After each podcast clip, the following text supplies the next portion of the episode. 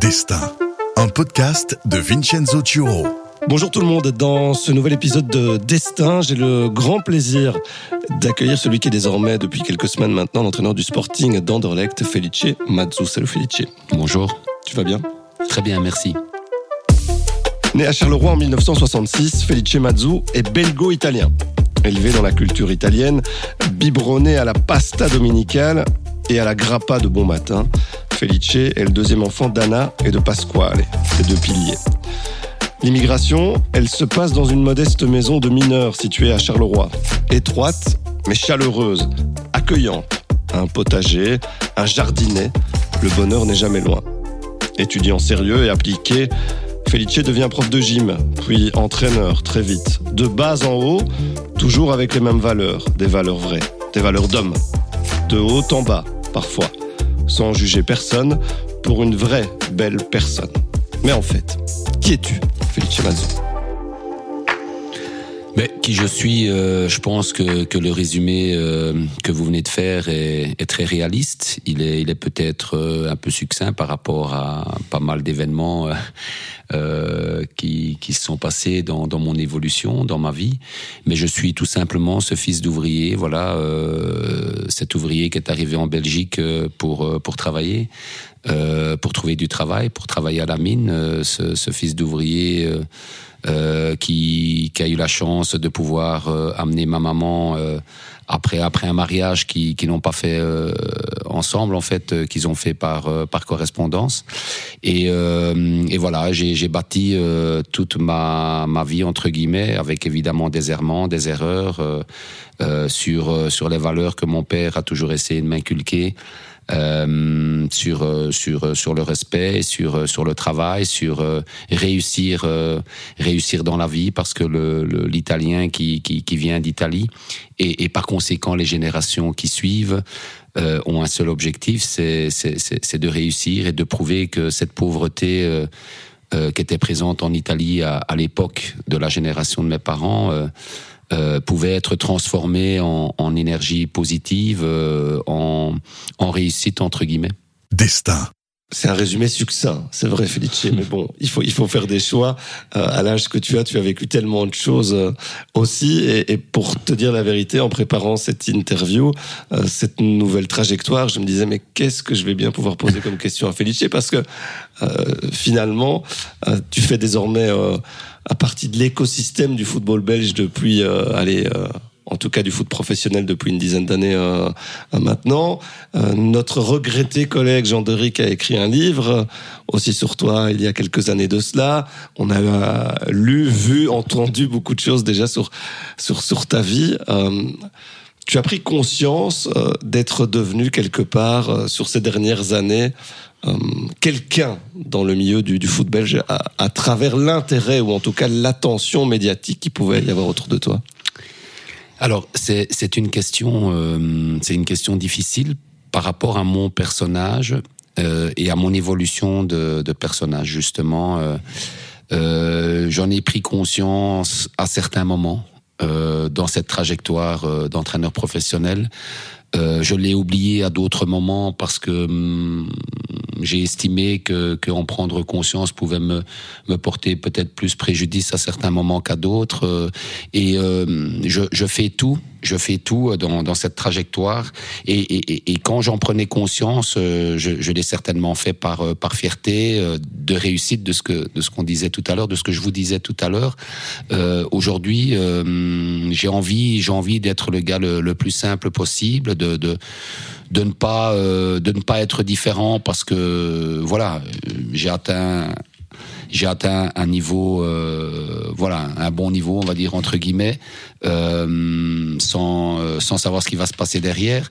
Euh, j'ai envie de rester simple et de prendre et de prendre les choses comme elles viennent tout en étant sérieux de continuer à travailler de, de continuer à avoir cette passion mais euh, de la faire de manière la plus simple possible parce que euh, on sait tous que, que dans notre métier, euh, quand on, on, veut se montrer trop beau ou trop grand, euh, on peut retomber très vite et, et, et, se faire mal. Donc, je reste, j'essaie de rester le plus simple possible en, en faisant de la prévention par rapport à, à des situations qui pourraient arriver. Tu utilises le terme personnage Tu dis le, le personnage que je suis. Pourquoi tu dis pas la personne que je suis? je suis en face euh, d'une analyse euh, extrême et intelligente, où euh, un simple double N peut faire changer l'analyse. Non, mais, non, non, mais c'est très bien, c'est très bien, et ça, ça a un énorme sens la question que vous me posez, parce que parce que je pense qu'à certains moments, on n'est pas toujours la personne qu'on aimerait être ou euh, que l'on est réellement parce que parce que le système euh, parce que le monde euh, du foot professionnel vous fait parfois être quelqu'un d'autre et, donc être peut-être un autre personnage tout simplement. C'est pour ça que j'ai utilisé ce terme là inconsciemment mais consciemment comme vous me posez la question je pense que c'est la définition exacte c'est que on essaye de, de rester celui qu'on est le plus possible, le plus souvent possible, et peut-être qu'inconsciemment, vous rentrez dans un costume d'un autre personnage à certains moments. Est-ce qu'il est possible d'être à 100% soi-même, 100% naturel à partir du moment où on arrive à ce niveau-là? Bon, En tout cas, euh, je me suis euh, bien sûr fixé cet objectif-là, très honnêtement, euh, depuis, depuis maintenant deux ans et demi. Euh, vraiment de tout, de, de, faire tout en étant euh, le plus euh, possible moi-même et en ne tenant pas compte de, de, de, de l'analyse ou de la perception de l'extérieur et d'essayer d'avancer de cette manière-là. Et, et, et j'ai toujours eu une vie très heureuse et, et, des moments très heureux en étant toujours moi-même et peut-être moins, moins j'étais moins heureux peut-être dans les moments où j'ai adopté un personnage différent trop souvent. Et donc, euh, quel que soit le, milieu, j'essaie de, j'essaie de rester, euh, voilà, euh, moi-même, tout en, tout en tenant compte du contexte, de l'endroit, de la situation, où des attitudes peuvent gêner à certains moments, mais à partir du moment où ça n'influe pas sur ma personnalité, je pense que c'est le plus important par rapport au coach qu'on voit aux abords du terrain, par rapport au coach qu'on entend dans les interviews. Felice à la maison avec sa femme, avec ses enfants, il est comment? Bah malheureusement, il est pas souvent là. pas souvent là déjà. déjà donc euh, et, voilà, je m'en excuse ouvertement auprès de bien sûr ma femme et mes enfants. Euh, mais il est, il est, il est plus calme. Il est hum, malheureusement euh, euh, moins dans le partage, parfois parce qu'il est soucieux, parfois parce qu'il est fatigué, parfois parce qu'il est déjà dans le lendemain et qu'il prépare euh, ce qu'il a préparé pour le lendemain ou pour la fin de la semaine. Et euh, voilà, c'est pas toujours agréable pour les gens qui m'entourent. Mais je reste toujours ce personnage-là très simple. Hein, euh, si, on se fait un, plat de pâtes, euh, on se le fait euh, simplement tous ensemble en famille et j'ai pas besoin de, de grandes choses pour être pour être heureux pour être content. D'ailleurs, le contexte d'aujourd'hui me satisfait amplement, à savoir que je suis à la maison tous les soirs après les entraînements et ça me permet parfois d'aller voir mon papa et, dans d'autres moments de rester à la maison tout simplement et, et, de, se, et de se lire un bon bouquin ou de se faire un bon plat de pâtes ou de se faire un bon barbecue. Ce sont des moments euh, importants pour moi. Oui, parce qu'il faut essayer de profiter évidemment de, de, de, cette vie familiale, de ce noyau dur, de ce cocon, parce que tu, tu l'as très bien dit, on a toujours l'esprit en mouvement, on a toujours quelque mhm. chose à préparer, quelque chose auquel il faut penser. Tiens, tel joueur, tiens, euh, tel match, tiens, tel, tel exercice. Voilà, débrancher le cerveau quand on est euh, entraîneur de, de haut niveau, ça doit ça doit pas être simple, même si on se dit j'ai envie de profiter d'un bon barbecue, j'ai envie de profiter d'un bon plat de pâtes. On est là, mais j'imagine qu'on est pas toujours là non plus. Oui, exactement. Et, et, j'essaye de le faire le, le, le, plus souvent possible, me débrancher. J'essaye de le faire le plus souvent possible. J'y arrive euh, un peu mieux euh, ces derniers temps que je, ne savais le faire il y, a, il y a quelques années. Quand je dis qu'il y a quelques années, il y a peut-être euh, encore trois, quatre ans, cinq ans, j'ai appris à bien relativiser les choses et, à me dire que quand, quand je suis à la maison, je dois essayer de, me débrancher au maximum, même si, comme vous venez de le dire, c'est pas c'est pas facile du tout parce que vous vous recevez à un moment donné un coup de fil qui vous rappelle que vous devez vous rebrancher, que ça soit que ce soit un coup de fil euh, par rapport aux médias, que ça soit un coup de fil par rapport aux joueurs, à la direction, au staff. Enfin voilà, il y a, y, a, y a plein d'éléments qui, qui peuvent venir interférer euh, ces moments de quiétude ou ce, ces moments que vous êtes avec euh, avec votre famille. Mais euh, j'y arrive de mieux en mieux malgré tout. Ton épouse, elle a pas eu à certains moments envie de jeter ton téléphone par la fenêtre? Non, pas du tout. Très honnêtement, euh, elle supporte beaucoup de choses, elle accepte beaucoup de choses par rapport à mon mode de vie, par rapport, à mon mode de fonctionnement, par rapport au fait que euh, voilà les, les, lendemains des fêtes euh, ou les ou les moments dans les moments difficiles, je, je sois très taiseux, très calme. Euh, elle a certainement eu des moments de grand ras-de-bol, mais elle me elle me les a jamais montrés. Donc à ce niveau-là, elle est d'un soutien énorme. Et les enfants, eux, comment comment ils vivent tout ça? Ouais, les enfants, ils, ils, ils vivent leur vie. Euh, je commence à avoir euh, des enfants qui deviennent euh, l'un adulte, l'autre ado. Donc, euh, j'ai un fils de 18 ans euh, qui commence à faire sa vie. D'ailleurs, euh, pendant qu'on se parle, il, est, il est en vacances avec des potes et pour la première fois. ça aussi, c'est un peu stressant. ma fille vient de réussir son année d'études et puis ils vivent, ils vivent leur vie. voilà. Des, je ne sais pas si finalement euh, je leur manque ou pas, on n'en a jamais parlé. Euh, mais quand je suis présent, j'essaye euh, voilà, de faire des, des, choses avec, avec eux qui, qui, leur font plaisir. Mais ils sont aussi de moins en moins présents vu leur âge. Donc voilà, c'est, la vie. Dans les familles italiennes, traditionnellement, on a parfois du mal à, à se dire ce qu'on pense, hein, mmh. à faire part de ses sentiments. Mmh. Est-ce que, est-ce que toi, en tant que papa, justement, un papa mmh souvent absent, on l'a, on déjà dit. Mmh. Est-ce que tu, tu, communiques comme ça à, avec tes enfants? Parce qu'on le sait, dans le milieu professionnel, tu es un excellent communicateur. Hein. Quand on parle avec tes, avec tes joueurs, c'est une des premières choses qu'ils évoquent avec tes enfants. Est-ce que tu leur dis, par exemple, bêtement, je t'aime ou... Voilà, il y a, y a... Ah, c'est, top euh, cette analyse parce que exactement dans les familles italiennes, euh, c'est très difficile de partager les sentiments. En tout cas, c'est mon ressenti euh, par rapport à par rapport à toute mon évolution de vie avec euh, avec la famille, avec mes parents, euh, avec mes, mon frère et, ma sœur, et donc le partage sentimental est, est, peu présent, et donc en, en fait cette manière, cette éducation nous nous forme finalement. On, on est formé par euh, par cette manière, euh, par cette manière de d'agir et euh, de se dire les choses ou pas au niveau sentimental. Alors, deux manières. Par rapport au fait que je sois pas souvent présent, par rapport au fait que peut-être que, que, je leur manque. Il y a de la communication, bien évidemment, avec mes enfants, parce que je veux être à l'opposé de ce que j'ai, de la manière dont, comment je vais dire ça pour pas dire de bêtises? Je veux être à la mode, à l'opposé peut-être de ce manque euh, d'affection verbale. Non pas que je n'en ai pas eu, mais uniquement verbale. Et donc je suis à l'opposé.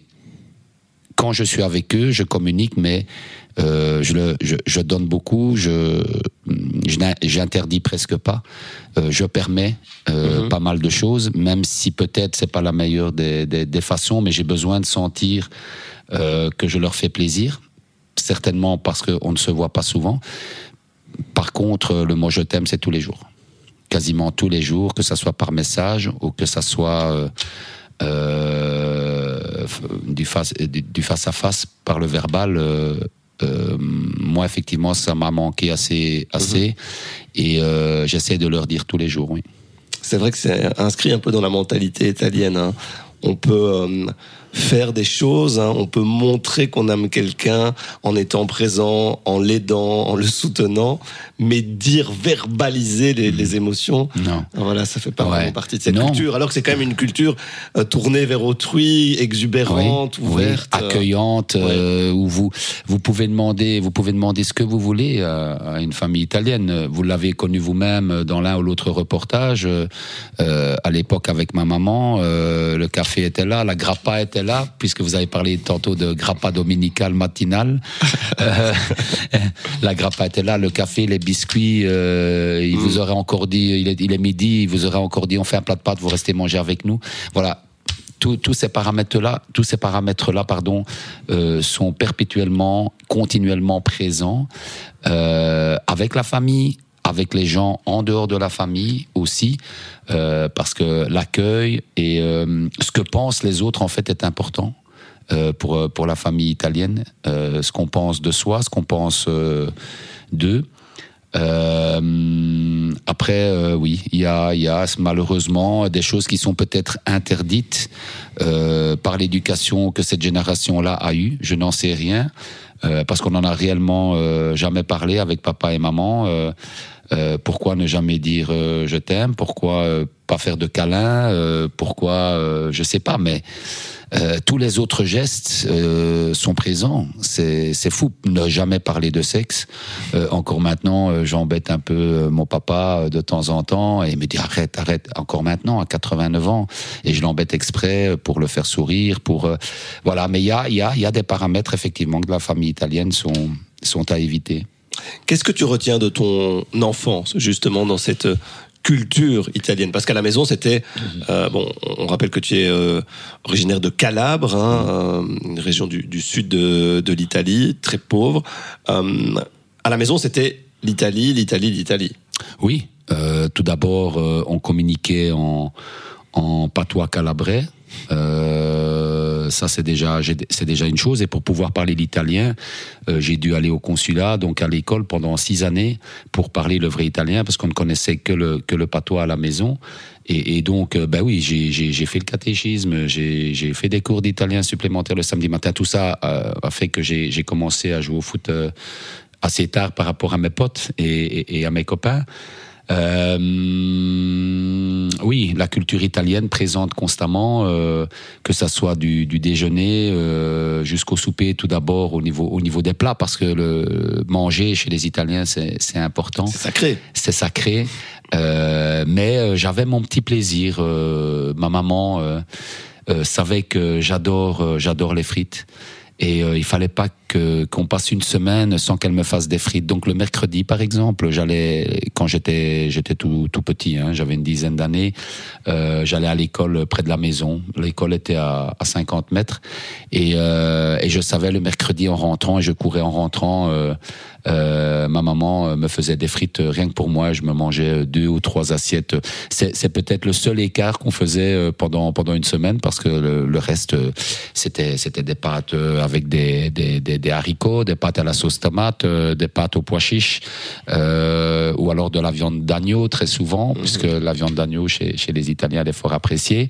Euh, mon papa avait son, son, son verre de vin. euh, nous on avait on avait des softs mais souvent de l'eau parce qu'on pouvait pas euh, boire autre chose que de l'eau et en même temps les les coca etc au niveau au niveau du coût euh, c'était un peu plus élevé que, que l'eau. On devait faire attention. Donc voilà euh, toutes des traditions euh, bien évidemment qu'on a gardées que moi j'ai essayé à certains moments de de garder aussi. Donc de temps Par en exemple. ben, les, les, les pâtes les pâtes aux haricots blancs par exemple les gros haricots c'était une spécialité à l'huile d'olive que ma maman faisait euh, les pâtes aux pois chiches euh, c'est vraiment euh, un plat extraordinairement bon si les pois chiches sont bien cuits, avec beaucoup de goût, avec de la vraie huile d'olive. Euh, bon, ben bien sûr les pâtes à la sauce tomate et la pizza maintenant qu'on fait nous-mêmes à la maison euh, quand on a le temps. Euh, voilà quelques traditions, les, les beignets de hum, les, les, beignets de, de courgettes par exemple. Euh, aussi, ce c'est un plat que ma maman euh, faisait faisait très très bien. Euh, L'escalope euh, milanaise quand on partait en, en voyage scolaire, euh, ou alors qu'on partait en Italie puisqu'on est allés tous ensemble quatre ou cinq fois. Dans notre boîte à tartines, Ah oui, il y avait il y avait la tartine, la- le pain avec l'escalope milanaise, Viande panée, ouais. viande panée, voilà, faite dans l'huile d'olive. euh, voilà, j'en salive en en, en, en parlant. Moi aussi. Moi aussi, parce que ma maman l'a fait très bien aussi. Mais voilà, tu disais euh, une enfance euh, heureuse, mais modeste. On- Parce que papa travaillait à la mine. Ça, c'est la réalité aussi de, de, de ta famille. Oui, une enfance très modeste, euh, mais mon papa nous a toujours expliqué euh, le pourquoi et le comment euh, du fait qu'on pouvait pas s'habiller comme on voulait. Je l'ai expliqué d'ailleurs dans, mon livre. Euh, ma vie a changé peut-être sur un jeans et, sur un pull. En tout cas, quand je dis que ma vie a, changé, dans ma manière de voir les choses, dans ma manière d'aborder les gens, dans, une certaine confiance, parce qu'à une, à une époque, on, on, savait pas faire autrement que s'habiller avec des pantalons en laine très larges qu'on allait chercher au marché et qui étaient très peu coûteux. Euh, et puis, euh, voilà, à un moment donné, euh, en troisième secondaire, si je me souviens bien, j'ai eu la chance d'avoir un beau jeans comme tout le monde et un beau pull. Et, et j'ai eu de la confiance en moi et j'ai commencé à connaître telle ou telle fille, etc. Donc, oui, euh, modeste, mais, mais tu heureux. Com tu comprenais pourquoi tu pouvais pas avoir accès à, à, à ça, tu, tu, comprenais que c'était parce que ben, l'argent n'était pas forcément là en quantité suffisante, parce que euh, maman était à la maison, parce que papa avait un, vrai labeur, un vrai travail difficile. Hein. Oui, on l'a on l'a compris très vite euh, dans, dans, la famille, chez, chez, chez les trois enfants, euh, parce que maman nous le disait toujours, parce que parce qu'on savait très bien que c'était pas possible de, faire des courses tous les jours et que parfois on mangeait le repas de la veille le lendemain. Mais mais c'était des repas très bons. Ma maman faisait ça très bien, donc ça avait toujours du goût. C'était, mais oui, euh, on, on, on, comprenait très bien. Maintenant, euh, on le comprend encore mieux aujourd'hui avec le recul, euh, euh tout en sachant qu'aujourd'hui on a on a tout ce qu'on veut. Voilà, mon papa, il a il a il a acheté sa première voiture à 52 ans, par exemple. Il a passé son permis à, à 52 ans parce qu'il n'avait pas la possibilité de le faire de le faire avant. et tout ce chemin de vie, je pense qu'on l'a on l'a très bien compris puisque on a très bien vécu avec les valeurs que nos parents nous inculquaient. On a très bien vécu, on était très heureux. Comme de nombreux Italiens, hein, je le disais, il est venu travailler en Belgique travailler dans des mines euh, en Belgique. Il a travaillé jusqu'à quel âge euh... oh, Il a travaillé euh, six bonnes années. Donc, euh, il est arrivé euh, en, en 51. Il avait, il avait 18 ans. Euh, puis a, il a trouvé du boulot ailleurs, d'abord chez Fiat et, et ensuite chez, chez Glaverbel. Mais il faut savoir qu'il y avait déjà mon oncle, donc son frère, mmh. qui était déjà en pré présent euh, en Belgique euh, depuis 40, 1945 ou 46. C'est lui qui l'a fait venir. euh, C'est lui qui avait trouvé du travail à la mine. Heureusement qu'il n'y a pas travaillé plus longtemps parce qu'on on sait les conséquences que ça peut avoir aussi sur la santé. Oui, oui, il a, il a, euh, il, il, en a gardé une petite séquelle, euh, mais pas grave du tout. euh, mais effectivement, il a, il a des amis et, et, et, et de la famille aussi qui euh, voilà qui sont qui sont disparus par euh, par par la mine tout simplement par euh, par le charbon par le, noir du charbon. C'est vrai que les, charbonnages et, d'autant plus dans, cette partie du pays hein, en, Wallonie dans la région du centre à Charleroi etc etc ça fait vraiment partie de la, culture hein, de la culture belge mais surtout de la culture de la communauté italienne. C'est quelque chose que tu as expliqué à tes enfants c'est quelque chose que tu essaies de de, de, garder en mémoire Oui, euh, bien évidemment, je l'ai, je l'ai expliqué. Euh, on l'a même vu en visitant, euh, en visitant euh, les mines. Mon papa en a parlé et euh, comme je vous expliquais euh, tout à l'heure, on est d'ailleurs descendu non pas dans les mines, mais mais jusqu'en Calabre. Il y, a, il y a à peine une dizaine de jours avec avec mon papa et mon fils pour voilà pour lui montrer d'où on venait tous les valeurs du, du sud de l'Italie la pauvreté du, du sud de l'Italie et je pense que c'est des choses qu'ils doivent savoir et qu'ils doivent comprendre quand aujourd'hui euh, un, un, un, jeune de 18 ans euh, a quasiment a quasiment tout ce qu'il mmh. veut et il est dans il est dans la dans la facilité. C'était une sorte de pèlerinage quelque part? Oui, pour mon fils, en tout cas, c'est un, un, pèlerinage. Pour mon père, euh, c'était un réconfort euh, qu'il attendait depuis depuis très longtemps, une envie qu'il attendait de, de, depuis longtemps. Euh, retrouver. et j'ai senti qu'il en avait vraiment envie depuis que maman n'est plus là, de se ressourcer. Et, et d'ailleurs, je pense que s'il si, avait été un peu plus jeune, je pense qu'il serait pas revenu avec moi.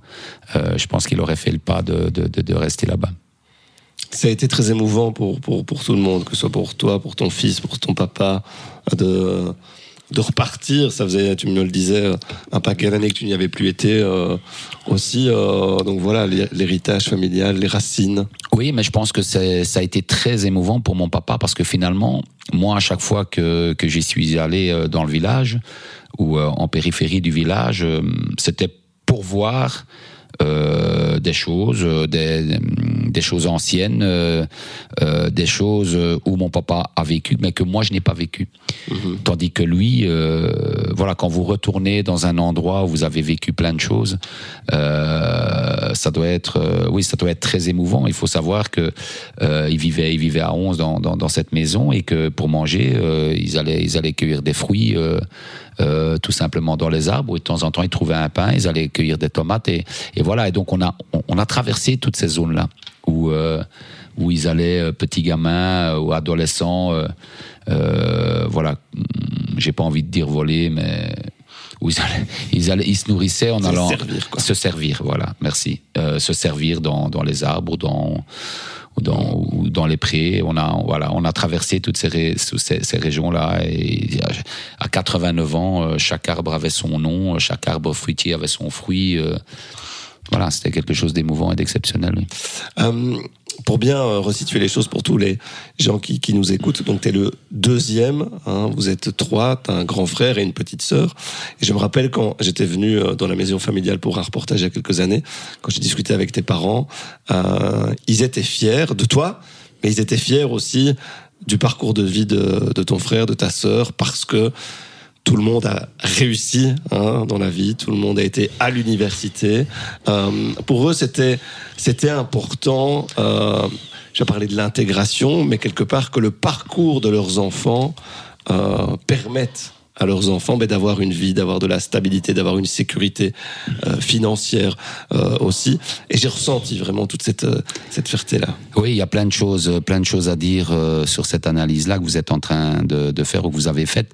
la première, c'est que, voilà, vu ma médiatisation d'aujourd'hui, euh, à chaque fois que hum, qu'on parle à mon papa ou qu'on lui pose des questions ou qu'on fait une interview, euh, une de ses réponses c'est il faut pas oublier que j'ai un, un, autre fils et que j'ai une autre fille. Et c'est très bien parce que mes parents ont toujours considéré leur enfant euh, sur un, un pied d'égalité, quel que soit euh, le comportement, quelles que soient euh, leurs études, quel que soit leur, leur choix de vie euh, et quelle que soit leur destinée. S'ils donnaient 5 euros à un, c'était 5 euros aux deux autres, euh, etc., etc.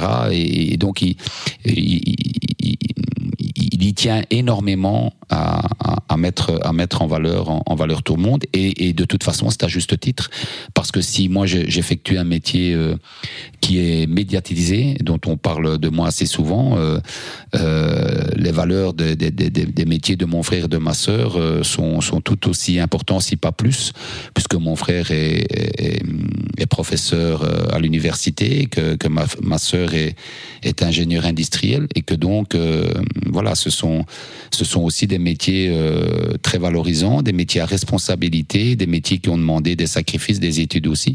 Et donc, euh, oui, euh, mes parents et, et aujourd'hui mon papa ont été, ont été, ont, et, et, mon papa est fier de, de l'évolution de, de, des enfants. Ah, tu parles souvent des, des valeurs qu'ils t'ont inculquées. Ce sont lesquelles? Il y en a quelques-unes qui, qui, qui, sont très importantes. Tout d'abord, euh, le, le, je veux dire le respect, le respect de tout le monde, à savoir euh, que quel que soit euh, le statut, quel que soit euh, le métier, le bonjour et, le au revoir, il, se dit de la même manière en face de tout le monde. Je pense que ce n'est pas le cas dans notre société de tout le monde. Et, et ça, c'est vraiment pour moi très pénible à, à, supporter à certains moments. Ça, c'est une des valeurs fondamentales. Euh, L'autre, une des, une des autres valeurs importantes, c'est c'est l'amour de la famille. Euh, D'ailleurs, encore aujourd'hui, euh, mon papa euh, euh, me dit à chaque fois qu'on se voit, est-ce que tu as téléphoné à ta sœur, est-ce que tu as téléphoné à ton frère, vous feriez pas un repas ensemble, vous vous voyez jamais? Vous imaginez, euh, lui est tout seul maintenant dans sa maison et, et perpétuellement, il insiste pour qu'on se voit. Donc l'amour, l'amour qu'on doit porter euh, entre frères et sœurs, pour eux, c'est quelque chose d'important. L'amour de nos enfants, l'éducation de nos enfants, ce sont des valeurs importantes. Et puis, et puis toujours pouvoir se débrouiller tout seul et, n'avoir besoin de personne. je prends un exemple. Je sais pas quel âge j'avais. Euh, un jour, mon père euh, m'a dit euh, fiston, parce qu'il m'appelle toujours fiston. Euh, quand, quand tu vas boire un verre avec avec quelqu'un, avec un copain ou peu importe, si si tu as parce qu'à cette époque, quand il me l'a dit, on parlait encore en franc belge. Hein. Ça veut dire l'âge que j'ai. Hein. Euh, euh, si tu as 5 francs dans ta poche et que ton copain a 100 francs, c'est toi qui payes à boire tu te laisses pas payer euh, à boire par la personne qui est en face de toi parce qu'elle a plus d'argent que toi. Donc euh, voilà, je pense que c'est ça veut dire beaucoup de choses. Et donc j'essaye de garder euh, tout ça, tout ça en moi. J'essaye de les reproduire. je pense que je montre beaucoup de respect à beaucoup de monde. certains parlent de naïveté, d'autres parlent de trop gentil. mais moi, je sais au fond de moi-même que c'est pas ça. Euh, J'essaye tout simplement d'avoir euh, du respect pour chaque personne qui est en face de moi, quel que soit son mode de vie, quel que soit son statut, euh, quel que soit euh, son métier. Après, bien évidemment, si voilà, si la personne qui est en face de moi à un moment donné se comporte se comporte mal, je suis capable aussi de de, de, de voilà d'agir ou de réagir de différemment. De tendre l'autre jour, puisque c'est ce qu'on t'a appris au catéchisme. Oui, mais non, ça je ça je, je, je, je, ne le fais pas, mais je je je j'arrive malgré tout à, à être dans le pardon, à essayer de comprendre, euh, à essayer de comprendre pourquoi l'autre a, a, eu cette attitude-là et pas directement euh, être dans la négativité. Euh, voilà, ce sont des valeurs euh, qui sont en moi et que que j'ai parce que parce que mon éducation a été faite de cette manière-là. Destin.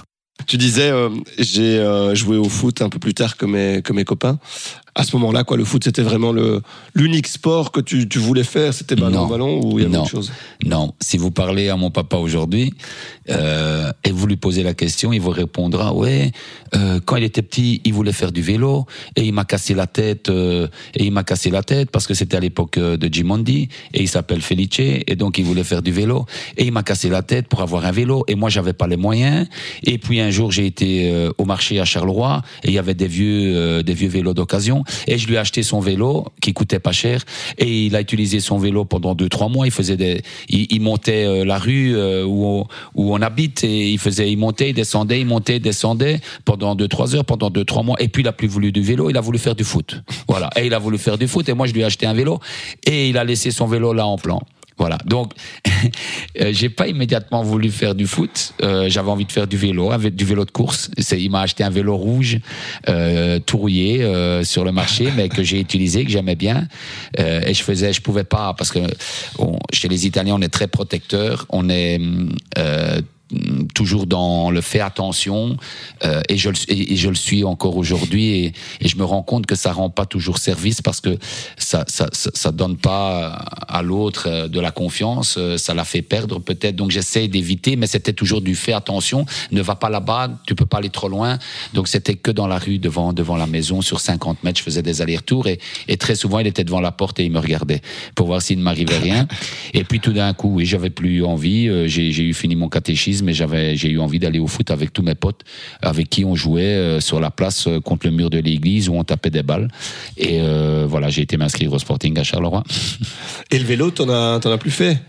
J'en ai plus fait à cette époque-là, puis j'en ai fait plus tard quand j'étais un peu plus un peu plus mature. après après mes 20 ans, je faisais un peu de euh, aller de VTT. J'ai acheté un VTT, euh, j'en faisais un peu, puis j'en ai moins fait, puis mes occupations ont fait que euh, voilà, j'en ai plus fait.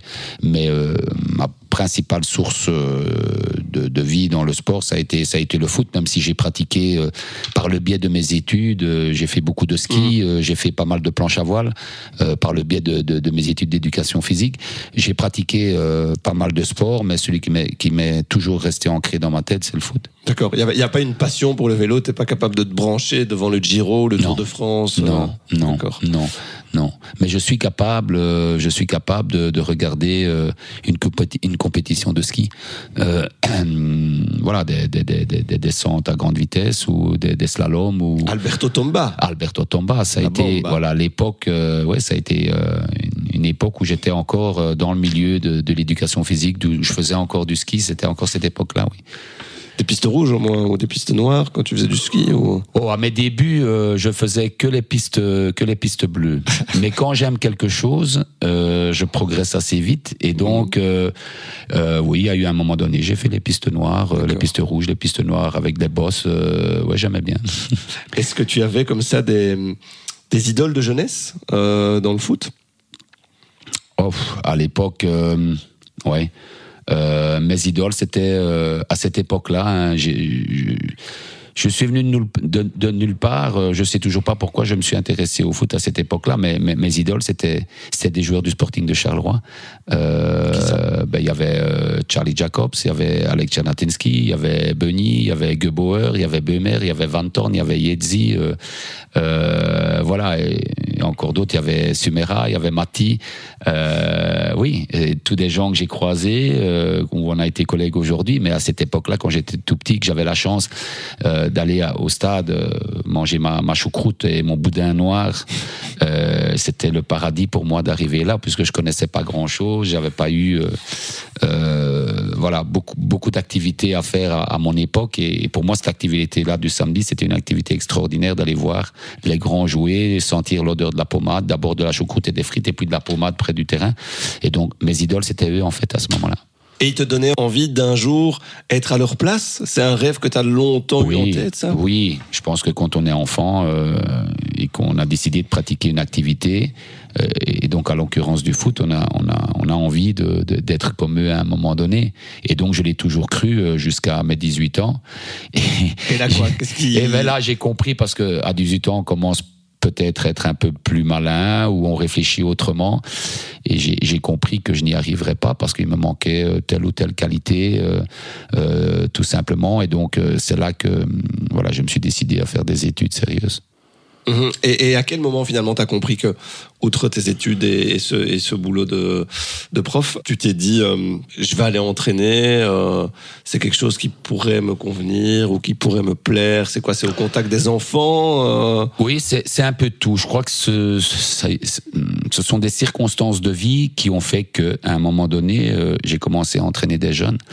Euh, donc je vous ai dit à 18 ans, j'ai arrêté, j'ai arrêté à Charleroi. Euh, j'ai fait mon, j'ai commencé mes études, j'ai tenté euh, l'un ou l'autre club euh, en, en, province, en provincial, j'ai terminé mes études universitaires, j'ai fait des services militaires et au retour j'ai encore essayé de jouer euh, dans l'un ou l'autre club de provincial. J'ai quand même tenu quatre ou cinq ans, mais j'étais souvent blessé. J'étais souvent tu blessé. C'était soit demi-défensif, soit défenseur central. Okay. Euh, très mauvais joueur, très lent. Euh, J'étais devenu très mauvais joueur et très lent. Est-ce que mes études d'éducation physique ont, voilà, ont bouleversé euh, mon corps parce qu'en équipe de jeunes, j'étais, j'étais pas trop mal. Euh, voilà, je sais pas ce qui s'est passé, mais en tout cas, euh, à un moment donné, j'étais souvent blessé, toujours blessé, toujours chez le kiné. Et à 26 ans, euh, voilà, j'ai décidé, j'en avais marre de tous les 15 jours de retourner chez le kiné, euh, de me retaper et de me reblesser une semaine après.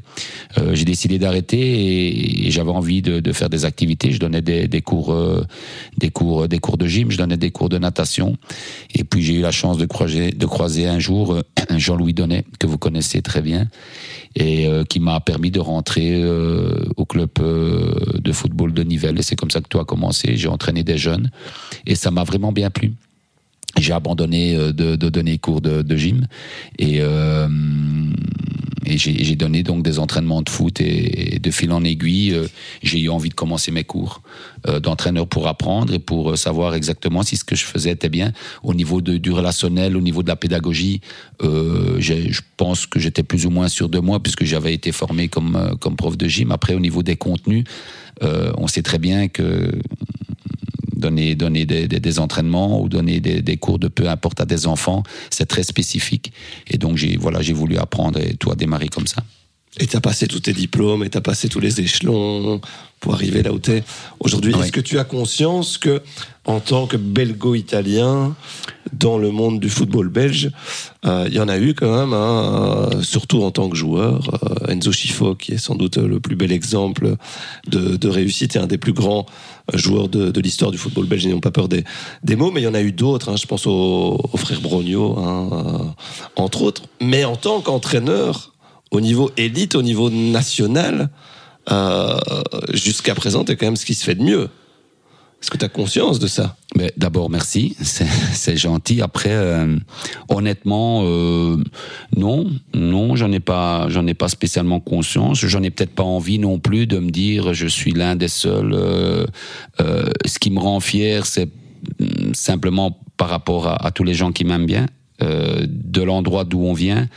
Euh, quand on me complimente par rapport à mes racines italiennes et, et par rapport à, mm, au système dans lequel on, on, vivait à mon évolution de vie. Mais après, euh, voilà, je, je, je me prends pas la tête à, avec tout ça. J'essaye, euh, j'essaye de, de, penser le moins possible à tout ça et de, et de rester moi-même tout simplement et de continuer à être heureux. Je pense que c'est le plus important. Le fait d'être euh, un des seuls par rapport euh, à l'immigration ou par rapport mmh. à, à, tout le passé qui est à ce, à ce stade-ci aujourd'hui, euh, ne me rend pas plus fier que ça, mais si ça permet à d'autres d'être d'être fiers, tant mieux. Aujourd'hui, euh, pour moi, la seule recherche à 56 ans, euh, c'est de bien finir ma vie et d'être et d'être le plus heureux possible. Je pense que dans toute euh, réussite, et si c'est le cas, bien évidemment, euh, je pense qu'il faut il faut de la chance. Euh, il faut croiser euh, des gens qui, à un moment donné, euh, vous permettent de, de, passer une étape ou d'aller de l'autre côté de la barrière. et j'ai eu cette chance-là. J'ai eu la chance de pouvoir, l'une ou l'autre fois, croiser, croiser, croiser l'une ou l'autre personne qui, qui ont cru en moi, qui m'ont donné la chance, qui m'ont donné la confiance.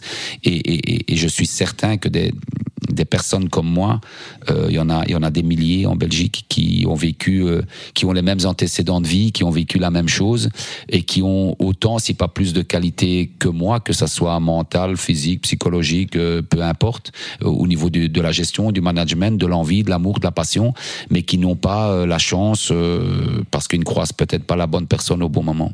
Destin ce que les joueurs évoquent en premier quand ils, ils, parlent de toi, c'est voilà, il est proche de nous, il communique, il discute, il nous explique, euh, qu'on soit titulaire ou qu'on soit en tribune, qu'on ait 18 ans ou qu'on en ait 38.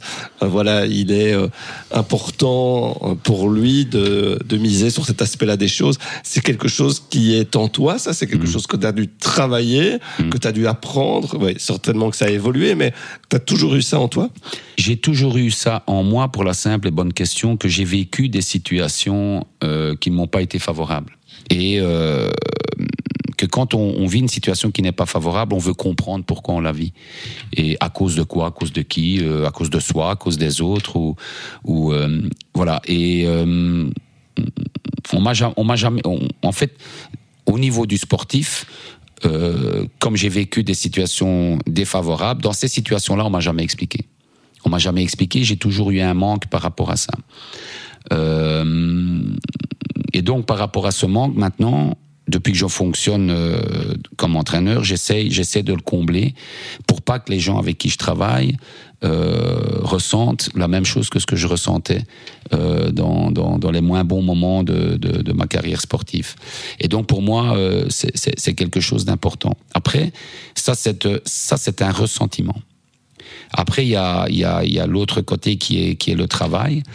Euh, pour moi, donner de l'importance à des gens qui sont moins importants est plus important que donner de l'importance à des gens qui sont importants. Voilà, j'ai utilisé beaucoup de fois le mot important, mais euh, je pense que élever un groupe, c'est l'élever euh, grâce à ceux qu'on pense qui sont moins importants. C'est grâce à eux que, l'entièreté du groupe peut s'élever. Euh, dans un fonctionnement, euh, dans un dans un fonctionnement collectif, euh, vous pouvez amener beaucoup plus d'énergie positive dans un nombre élevé de, joueurs, par exemple, c'est ce qui nous concerne. À partir du moment où, ceux qui sont plus malheureux ou ou ceux qui sont plus déçus euh, arrivent à, à s'exprimer peut-être d'une manière différente que sur le terrain, puisqu'on leur donne pas l'occasion d'avoir Mhm. autant de minutes de jeu, et donc de, de les, de les sentir concernés. Et je veux que, que, que tous ces joueurs-là euh, se sentent importants et, et puissent aider à l'évolution de, de tout le groupe au moment où on a besoin d'eux. Et donc, euh, c'est vrai que j'accorde une tâche, un- j'accorde vraiment beaucoup d'importance à m'occuper beaucoup plus souvent des, des joueurs, euh, par exemple, qui, qui, qui ont moins de temps de jeu. Justement, dans ta carrière d'entraîneur, quel a été le moment euh, que tu valorises le plus en termes de retour de ton groupe par rapport à une situation que toi tu as vécue? En termes de retour positif, ben, il y a eu trois grands moments. Il y a eu euh, tout d'abord euh, ma période à Braine-l'Alleud. Euh, j'avais un groupe, euh, j'avais un groupe extraordinaire. Je commence à croire que ces groupes qui sont extraordinaires, euh, ils le, dans la mentalité, hein, dans l'attitude, dans la mentalité, dans le retour, dans la réaction. Je commence à croire aujourd'hui à 56 ans que c'est peut-être un peu grâce à moi aussi, parce que ce n'est pas arrivé qu'une fois. C'est ça. Voilà. Si, si les de temps en temps. tendance à revenir, c'est quoi Ouais, voilà. Donc je me dis merde. Ok, allez, ça va. J'ai quand même un peu de qualité. Euh, J'avais un groupe euh, extraordinaire qui, d'ailleurs, on se voit encore. Euh, on se Ah bon voit encore avec une dizaine de ces gens, de, de ces joueurs-là, de cette époque. euh, on fait un repas de, de temps en temps.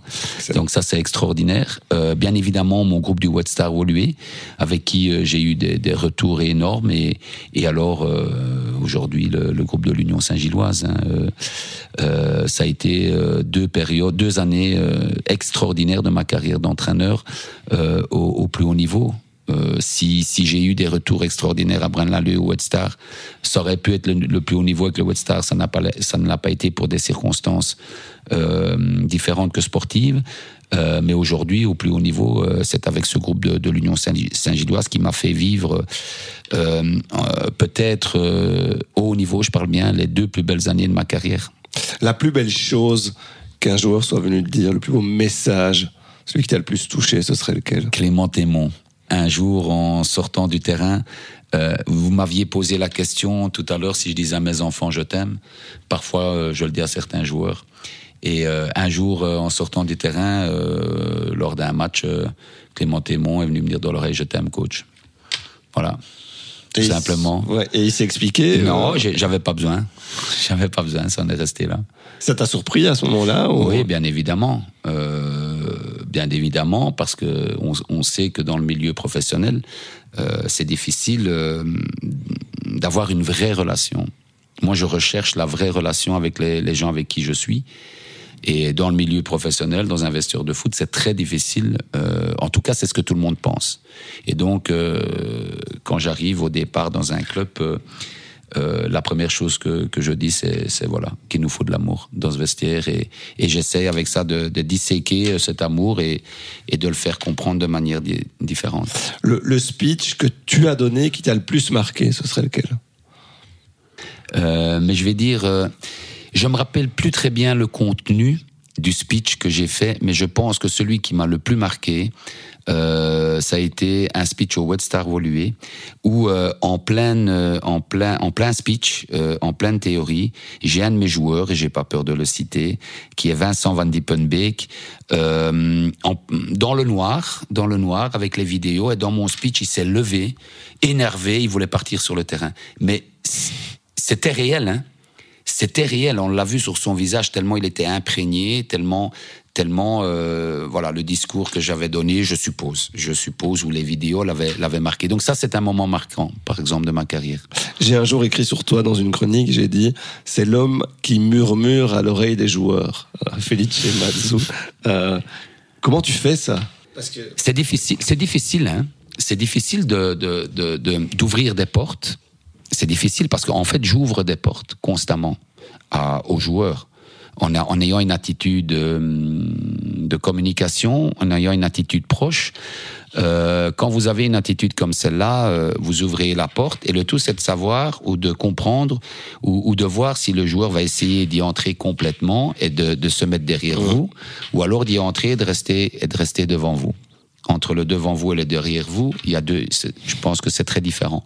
Et donc, c'est un risque, c'est une manière que, que je prends parce que je, je, je suis comme ça tout simplement. Comment j'y arrive, j'en sais rien. Après, ça ne fonctionne pas euh, avec, avec tout le monde. Je pense qu'il faut sentir aussi le groupe. Il y a, il y a des joueurs qui ont besoin euh, tout simplement de froideur, de consignes, point final. Il y a d'autres joueurs qui ont plus besoin de communication et de se sentir valorisés.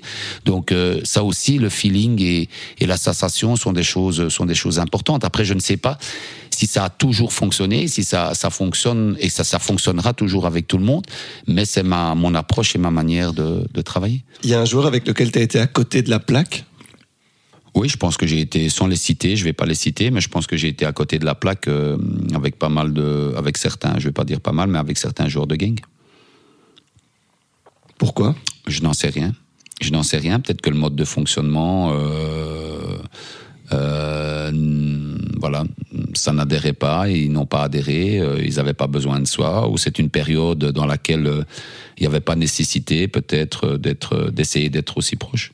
Tu penses que la recette Mazzu, elle est applicable que dans certaines conditions, avec euh, Non. un certain environnement? Moi, je ne, je ne pense pas. Je pense que, que l'être humain, euh, quel que soit l'endroit ou quel que soit euh, son niveau euh, social, intellectuel, financier, euh, quel que soit son aura, il n'y a rien à faire. euh, l'être humain, il est constitué de la même manière partout. Et, euh, et que euh, tout le monde, tout le monde, tout le monde, tout le monde a besoin euh, d'affectif, euh, a besoin de- d'honnêteté, de correction. Et je pense que tout est appliqué, que c'est applicable partout. Après, euh, avec moins de contenu, plus de contenu, moins d'affection, plus d'affection, euh, plus de regard, moins de regard, ça effectivement. euh, par rapport à, à l'entourage, par rapport à l'atmosphère, par rapport à l'endroit où vous êtes, peut-être que ça peut changer. Mais à la base, pour moi, l'humain, pour moi, l'humain doit l'emporter sur sur la robotisation, euh, sur la dictature, euh, sur le contrôle absolu, euh, parce que dans la longueur, dans la longueur du temps, l'humain, l'humain sera toujours primordial. Le métier d'entraîneur, on parle beaucoup de, de tactique, de mise en place, hein, tu sais, de, De data. formation, de data. effectivement, c'est c'est vraiment dans, dans l'air du temps. Est-ce que aujourd'hui, pour être un bon entraîneur, il faut pas d'abord être, je vais pas dire une bonne personne, mais en tout cas quelqu'un qui s'intéresse vraiment aux joueurs qu'il a euh, sous ses ordres Et j'aimerais bien que ça soit euh, la stricte vérité, puisque moi j'ai envie d'être comme ça. Mm. Euh, j'ai vraiment envie de toujours être comme ça. Mais en tout cas, j'ai vraiment envie d'être une bonne personne. J'ai- vraiment envie de, de montrer ce, ce visage-là et, et- et j'essaierai de le faire tout le temps. Après, moi, je peux pas vous dire c'est quoi un bon entraîneur parce que euh, avec des, des profils différents, des attitudes différentes, euh, ça peut tout aussi bien fonctionner. euh, euh, partout. Donc, je ne sais pas ce qu'est un bon entraîneur, mais en tout cas, moi, je le conçois de cette manière-là, euh, avec de la correction, avec avec beaucoup de communication, avec de l'honnêteté et du respect, quel que soit le vestiaire dans lequel dans lequel je suis. Et puis, il y a une interaction ou pas à ce moment-là qui se crée, il y a une, un retour ou pas qui se crée, il y a une atmosphère ou pas qui se crée. Ça, il y a beaucoup de paramètres qui peuvent interférer. Felice, je pense qu'on pourrait parler des heures, de ta vie, de ce que tu as fait, de ce que tu feras encore. Donc euh, voilà, c'était euh, une partie du destin de Felice euh, Mazzu. Si jamais nos, nos auditeurs, les gens qui sont abonnés au podcast, les gens qui partagent ce podcast, les gens qui écoutent, les gens qui m'envoient des, des messages, ont envie dans quelques mois, Felice, que tu nous en touches d'autres mots sur d'autres thèmes. Mais voilà, on essaiera de, de prendre le temps. En tout cas, Ça merci. Euh, je te souhaite une excellente saison Merci beaucoup. au Royal Sporting Club euh, d'Anderlecht, le club le plus titré quand même, hein, je rappelle, de l'histoire du football belge. Euh, donc à 56 ans, tu es euh, désormais le coach de cette équipe-là. Donc bonne saison à toi. Merci beaucoup. Merci C'est gentil. Destin, un podcast de Vincenzo Turo.